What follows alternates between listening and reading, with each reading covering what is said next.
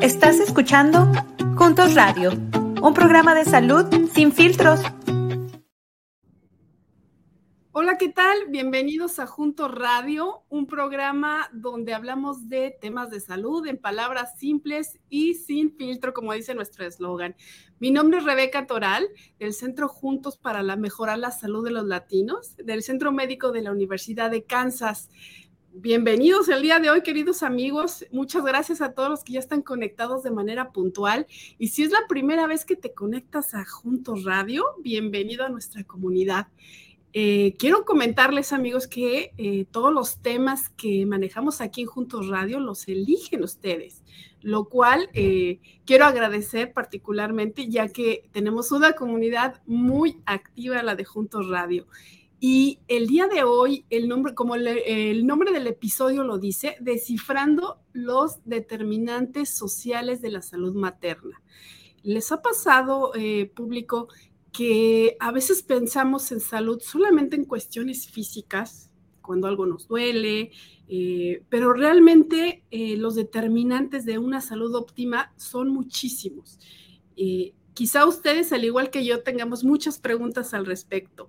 Y el día de hoy, y para eso tenemos a nuestra eh, invitada experta, y es para mí un gusto presentar a Lucía Jones. Eh, Lucía Jones, bienvenida. Ella es eh, directora adjunta de determinantes sociales y del programa materno de UNAM Healthcare. Además, ella es originaria de Uruguay y tiene ya más de años aquí en Kansas City. Bienvenida, Lucía. Por favor, ayúdanos platicando un poquito más de tu trayectoria profesional. Gracias, Rebeca. Gracias por, por, invitarme hoy y compartir la audiencia conmigo. Em, soy de Uruguay, como mencionaste, ya hace 22 años que estoy aquí en Kansas. Eh, te cuento un, poquitito de mí. Eh, mi carrera empezó en realidad, en realidad empecé aprendiendo inglés. Eh, en, el colegio y la universidad aquí en Kansas y enseguida pasé a tomar clases y a aprender de enfermería y entré en los cursos de enfermería, empecé en los niveles más bajos y empecé a estudiar y, a medida que aprendí fui subiendo mi, grado de enfermería. Trabajé como enfermera clínica por más o menos unos 10 años.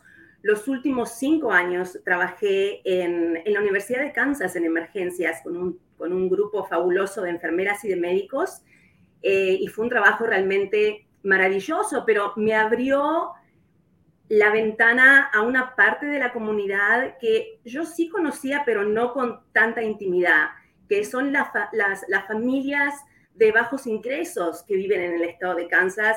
Y, y, ese trabajo me llevó a ver la cantidad de barreras que las familias tienen que pasar todos los días para acceder a la salud o los recursos. Así que en el 2013 dejé el trabajo clínico para entregarme al trabajo comunitario y trabajé en una organización sin fines de lucro por unos seis años y ahí fue donde empecé a entender que era todo esto de los determinantes sociales de la salud, empecé a entender el concepto de los trabajadores comunitarios em, y, y, bueno, trabajé en esos aspectos, en ese aspecto como por seis años y hace casi cuatro años que trabajo para United Healthcare, me contrataron para trabajar justamente desarrollando estrategias y proyectos para mejorar em, eh, los recursos de nuestros miembros y también mejorar nuestras, estrategias maternales. así que bueno, eso es un poco el resumen de mi carrera o mi trabajo en los últimos 20 años. Gracias, Lucía. Bueno, este, pues me quedo impresionada de toda la trayectoria que has tenido. En realidad, pues sí estás realmente involucrada con todo este eh, contexto eh, eh, social de lo que es la salud aquí en Kansas. Y bien, pues queridos amigos, quiero recordarles que esto es un show en vivo, entonces vamos a aprovechar y sacar muchísimo todo el jugo que podamos a Lucía con todo su conocimiento. Entonces, por favor, los invito a que hagan sus preguntas en vivo y que ella nos pueda contestar. Y sin más preámbulo, Lucía, si estás de acuerdo, vamos a entrar en el tema. Recuerden que el día de hoy estamos hablando, eh, o el nombre de nuestro episodio es Descifrando los determinantes sociales de la salud materna. Y como pregunta obligada, Lucía, ¿qué son los determinantes de la salud? Sí, Ahora te voy a, voy a advertir, no soy experta, pero es un tema que me encanta y creo que ya a esta altura no hay nadie experto en nada porque todo el tiempo estamos aprendiendo y descifrando cosas, lo cual a mí me, apasiona y me, y me cuelga mucho en estos temas. Los determinantes sociales de la salud, eh, definidos oficialmente por la Organización Mundial de la Salud, son esas circunstancias en las que nacemos, crecemos, trabajamos, aprendemos y envejecemos. O sea, es el entorno social al que nacemos y esas circunstancias que le dan forma a nuestra vida para decirlo de una forma más corta. Otra manera de decirlo o de explicarlo es pensando en cuáles son los factores que afectan nuestra salud, nuestro bienestar, o que aumentan nuestro riesgo a enfermedades. Entonces, cuando uno piensa en la salud de una persona, hay muchos factores que están impactando esa salud. Un porcentaje bien pequeño de eso es nuestro acceso a la salud, o sea, a los servicios, em, a los servicios clínicos, ¿ok? Como cuando uno va al médico para hacerse un chequeo o porque uno se enfermó. Pero la gran mayoría de nuestra salud está afectada por factores como lo que comemos, el lugar donde vivimos, el acceso que tenemos a transporte, el acceso que tenemos al, espacio verde para poder caminar y hacer ejercicio o simplemente disfrutar.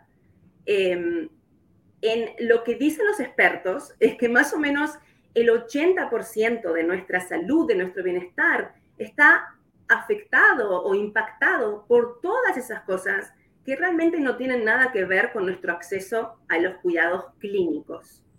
Entiendo. ¿Entiendes? ¿Cómo definirías, eh, o más bien, cómo la sociedad afecta, eh, la sociedad en que vivimos afecta nuestra salud? Mira, estos temas pueden parecer un poquito, un poquito políticos, pero en realidad no lo son. Pensemos un poco en los recursos que existen y el acceso que nosotros tenemos a los recursos.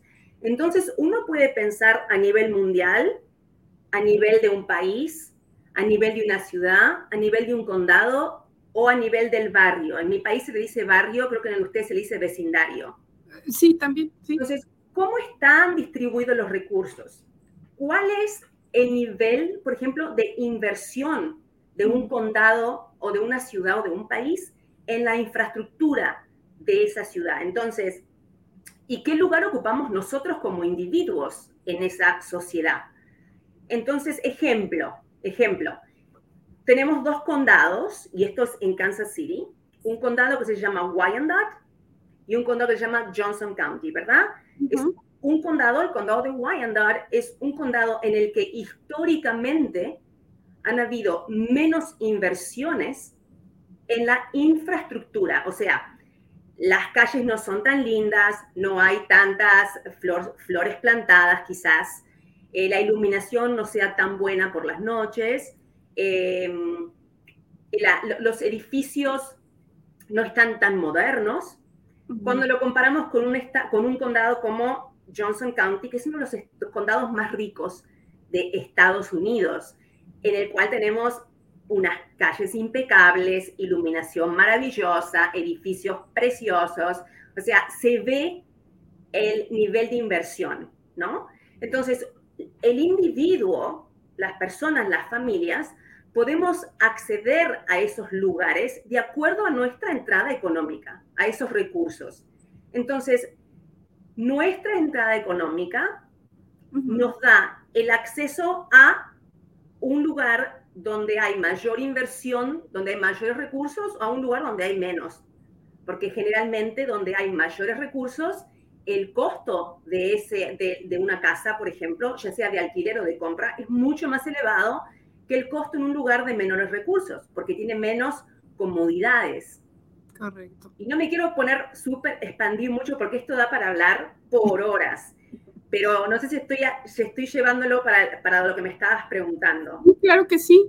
¿Y cuál en este contexto que estás marcando, cuáles creerías tú que son los cinco principales determinantes sociales que, que afectan la salud de las personas? Sí, ya. Cinco más importantes. El, para, para mí, el más importante es la entrada económica. Ok. Pero esto es bastante circular, porque mira, la entrada económica es muy importante porque la entrada económica es quien define dónde podemos pagar una renta o comprar una casa. ¿Ok? El valor de esa casa está definido por los recursos que existen en la comunidad, en la comunidad. Entonces, si mi entrada económica me permite pagar una renta de mil dólares, pero mil dólares solamente hay en un lugar donde no hay espacios verdes, no hay buen, buen transporte y no hay, por ejemplo, lugares para comprar comida sana, como pasa en muchos lugares, especialmente urbanos o rurales.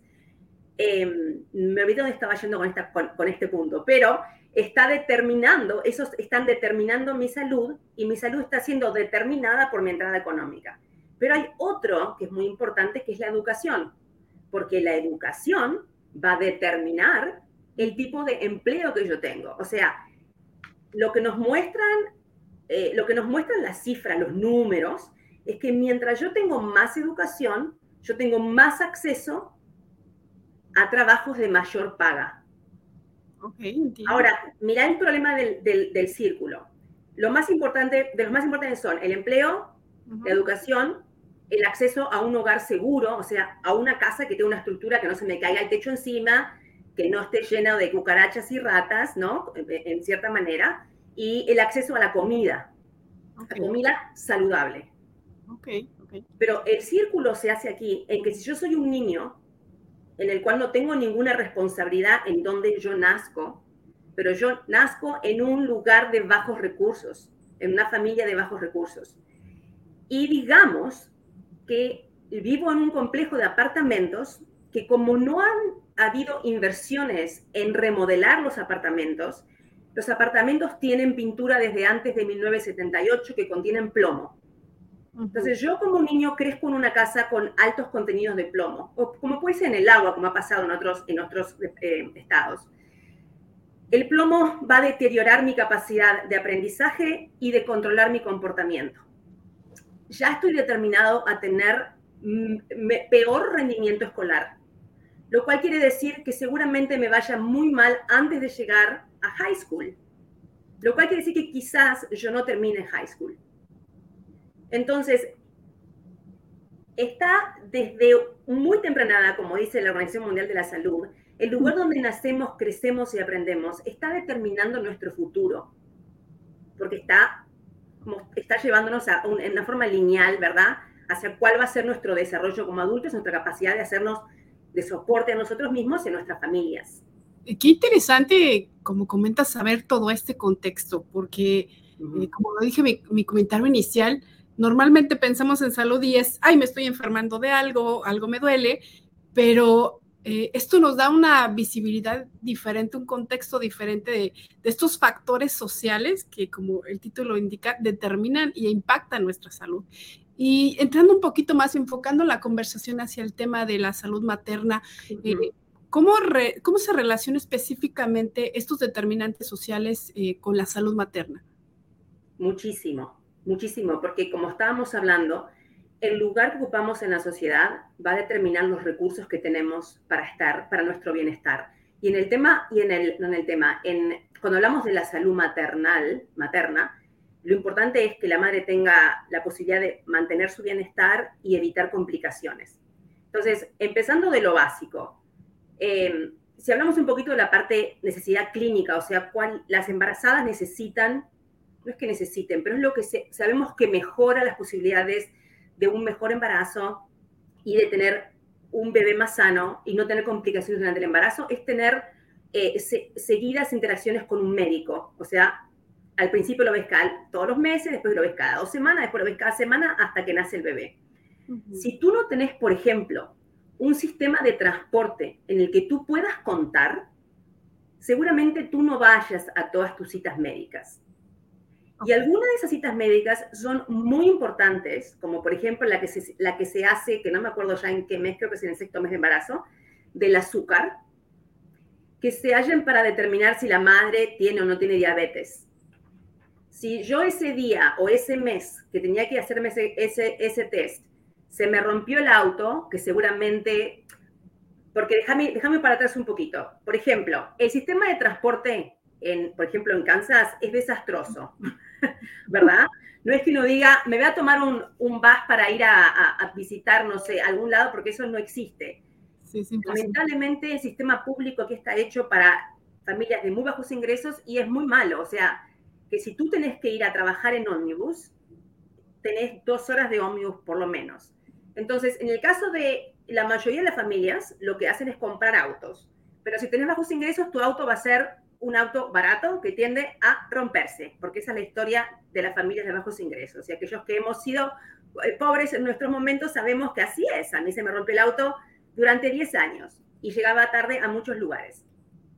Entonces, la madre no tiene, no tiene los recursos para llegar a su cita porque su auto o su transporte no es de buena calidad. Entonces, ahí ya estamos teniendo un problema. Lo otro es, vivo en un lugar, en un vecindario, en un barrio en el que no tengo un supermercado con eh, alimentos nutriciosos frescos. Entonces, lo único que yo puedo hacer es caminar tres, cuatro cuadras hacia la gasolinería que tengo más cercana, donde vendan productos para que yo coma, y esos productos son ultra procesados, llenos de grasa, llenos de azúcar y de químicos.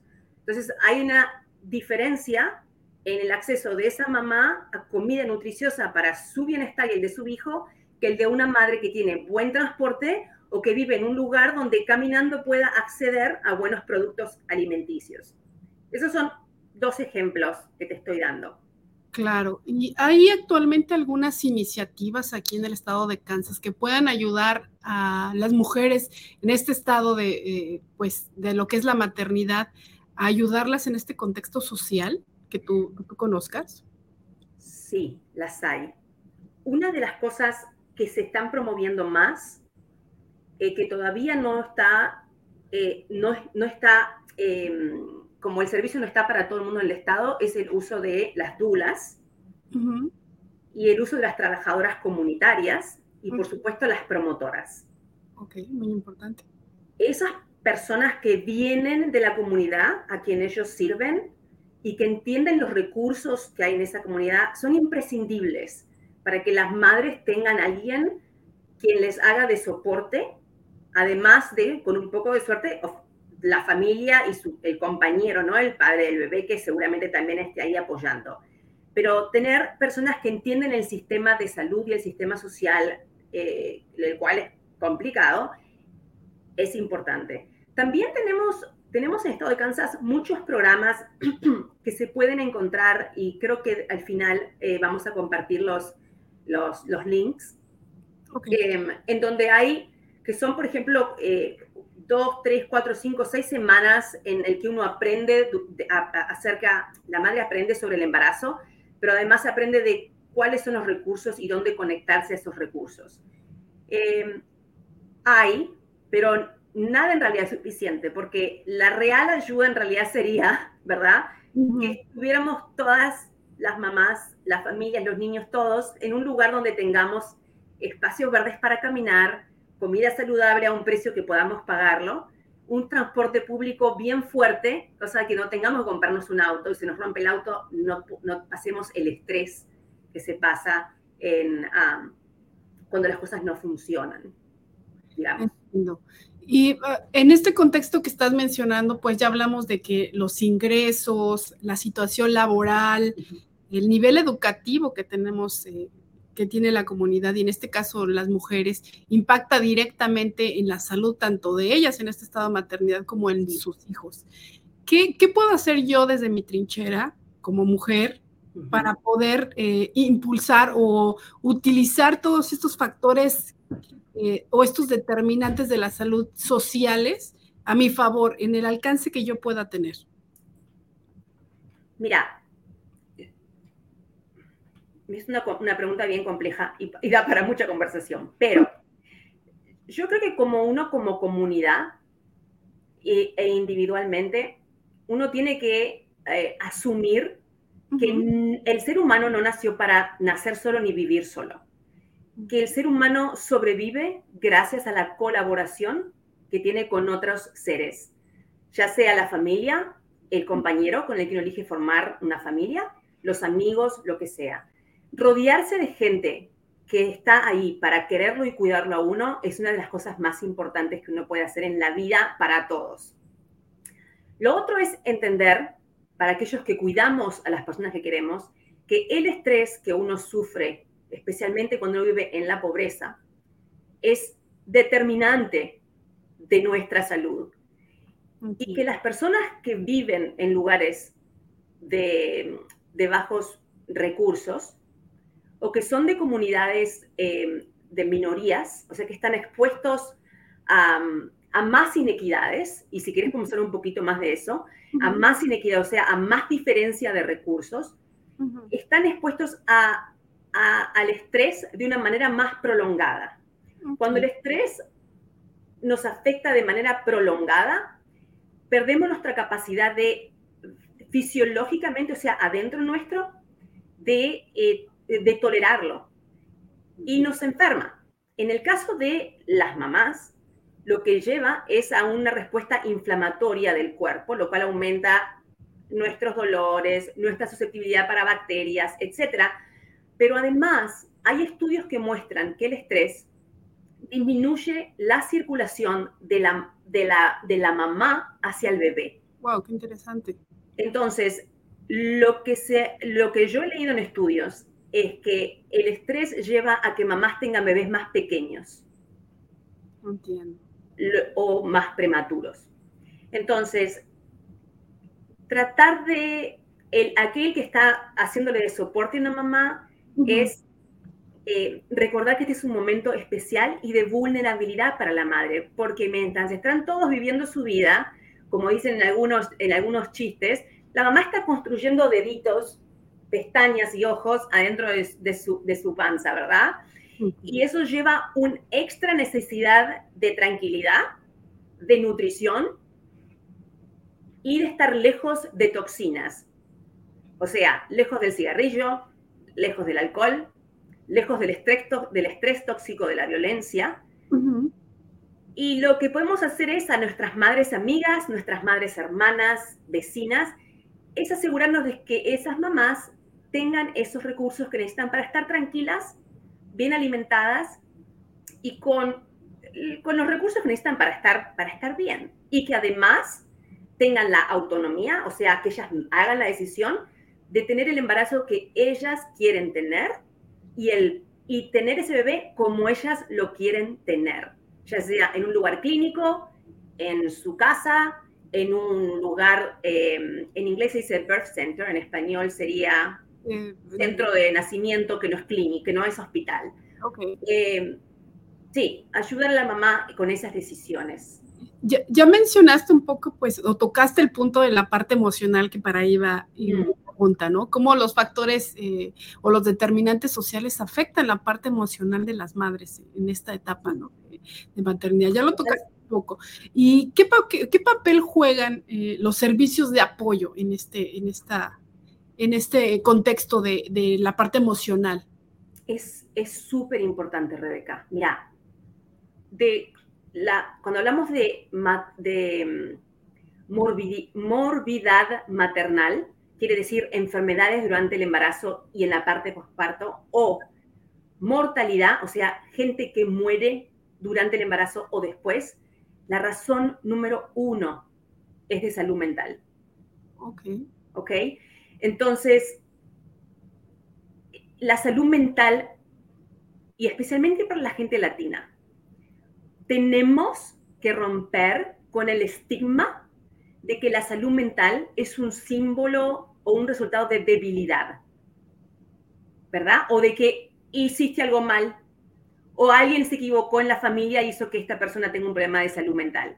No, no, es, no existe eso, no es verdad. Nos mintieron durante mucho tiempo.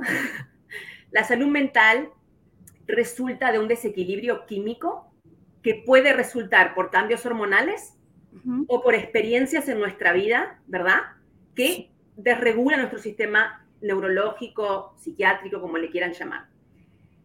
Es importantísimo que las madres y aquellos que, que le hacen de sistema de soporte a las mamás estén atentos a expresiones que muestran que quizás la madre esté pasando por un momento malo, emocionalmente, si lo quieren llamar emocional, o mentalmente, como le querramos decir.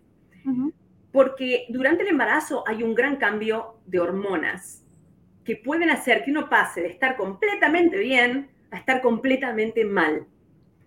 Y estos problemas generalmente se agudizan después del parto. Lo positivo es que hay recursos. Cualquier médico de, cualquier médico de cabecera, cualquier proveedor de, en, inglés es OBGYN, en español creo que es, eh, no me sale, pero los doctores que cuidan a las mamás, no, se me olvidó la palabra, pero no importa, creo que nos entendemos todos, pueden dar prescripciones para medicamentos que disminuyen la ansiedad ginecólogo obstetra, ahí está, ginecólogo obstetra. Pueden dar, medicamentos, prescripciones, recetas que ayudan con ansiedad o con depresión. Em, pueden, si ellos no saben qué hacer, te pueden ayudar a mandar a la mamá a un lugar donde haya un especialista. Y además nos pueden conectar con terapistas, que son los más grandes que existen en el mundo. Yo voy a terapia, la mitad de mi familia va a terapia. Es una manera de poder eh, dialogar sobre los problemas de la vida, que a veces son un poquito más pesados de lo que esperábamos, y nos ayudan a balancear nuestra vida y nuestra salud emocional con recursos que no siempre son médicos. A veces es camine más, coma mejor comida y cuando se enoje grite. A veces es tan simple como eso. Pero a veces se necesita medicamento para mantener el nivel químico de los químicos y no sufrir eh, de los desbalances emocionales que pueden llevar algunas veces a catástrofes. Entiendo. Lucía, se nos está acabando el, tiempo, desafortunadamente el, tema es realmente interesante. Y a manera de, no a manera de conclusión, pero ¿qué, podemos hacer eh, las personas como, como, como, yo, como cualquier, como mi vecino, como eh, mi, mi, comadre, mi pareja? ¿Qué podemos hacer para abordar estos determinantes sociales y crear un cambio positivo que, que influya como apoyo hacia las personas, hacia las mujeres que están embarazadas? Bien, creo hay dos cosas, dos niveles. A nivel individual y comunitario es estar presente, ser intencional y hacer de soporte, como hablamos antes. Ahora, a nivel de ciudadano, que ya es un poquito más complicado, es votar. Es votar para poder tener influencia en políticas que, que, que condicionan qué tipo de inversiones se hacen en nuestras comunidades. Lo otro es importante es abogar para políticas que protegen a la madre, por ejemplo, cuando está trabajando. Las políticas protegen a la madre cuando está dando de mamar. Todo ese tipo de, de políticas que protegen a la madre durante el embarazo y después del embarazo son muy importantes. Y a veces no sabemos ni que existen ni qué se está votando, pero, ay, me faltó una, la que es que le da independencia a la madre, autonomía de tomar decisiones sobre su propio cuerpo. Muy importante. Tres, políticas, autonomía de la mamá para tomar decisiones de su propio cuerpo, protección en el empleo y protección durante la, lactancia para poder alimentar a ese bebé tranquilamente en su casa como debe ser sin tener que estar dándole de mamar al bebé sentada en la oficina o a la semana de, que el bebé nació porque no hay otros recursos. Eh, eso creo que es de las cosas más importantes. ¿Qué, este, qué claridad nos das con estos comentarios, Lucía? Eh, sin duda alguna, todos tenemos una responsabilidad de manera individual y de manera social para que estos determinantes pues afecten en la medida de lo, lo menos posible nuestra, nuestra salud y en este caso en particular, pues a todas las, las mujeres que están en estado de maternidad. Lucía, se nos ha acabado el tiempo desafortunada, desafortunadamente. ¿Algún comentario eh, final que quieras para cerrar? No, no tengo más nada que decir. Me encantó la conversación y como te dije cuando empezamos, puedo hablar sin parar. Así que, Rebeca, si querés algún otro día, nos vamos de cafecito y nos vamos y, y charlamos más. Pero eh, creo que había un par de páginas que vamos a poner en, ¿es verdad? Es correcto, sí, este querido público, pues vamos a estar compartiendo todas las eh, links, información que amablemente Lucía nos hizo llegar para todas las personas que estén interesadas en, obtener mayores recursos aquí en, nuestra comunidad. Están poniendo ahí la página web para que eh, se se metan y revisen qué, cuáles son los recursos que están ahí y eh, no sé, Lucía, si quieres explicar un si quieres, explico un poquito cuáles son. Mira, el, el 1-800, el 1-800 childrenskc.org, uno entra ahí, pones el código postal en donde estás y qué recurso estás buscando y te da una lista de las cosas que tenés. Si, tenés, si estás teniendo problemas para obtener comida, te da la lista de las food pantries, tenés problemas de transporte, te dice que hay en tu neighborhood. Y también puedes llamar por teléfono al 1-800 Children y decir qué es lo que estás necesitando y ellos te ayudan a encontrar el recurso. Qué recurso tan valioso. Este, hay una página más, eh, no sé si quisieras. Sí, eh, ok, este otro es una lista de programas de visita en el hogar. Si vas a esa página y te necesitas soporte extra o te gustaría tener alguien que te acompañe durante el embarazo, están los programas que hacen visitas en el hogar con trabajadoras comunitarias o enfermeras o promotoras, depende en qué parte estés del estado, eh, para tener soporte extra durante tu embarazo y después. Fabuloso, pues ya compartió con nosotros Lucía dos recursos bien importantes, así es que querido público, hagamos eh, uso de estos recursos que nos están compartiendo. De cualquier manera van a estar en toda la información del episodio del día de hoy. Y Lucía, nuevamente, muchas gracias. Y sí, nuevamente nos vamos a tomar un cafecito por ahí para seguir platicando de los determinantes sociales y otros temas. Querido público, esto ha sido todo por hoy. No se olviden de seguirnos en nuestras redes sociales como Juntos KS. Suscríbanse, no se pierdan ningún episodio de Juntos Radio y pasen la voz. El siguiente episodio vamos a hablar acerca de la menopausia, que es también otro tema eh, de interés femenino, así es que avise a su esposa, a su familiar, a su vecina, que realmente es bien importante estar informados y siempre vamos a hacer la diferencia cuando manejamos mayor información. Es un gusto para mí haber estado con ustedes. Hasta la próxima.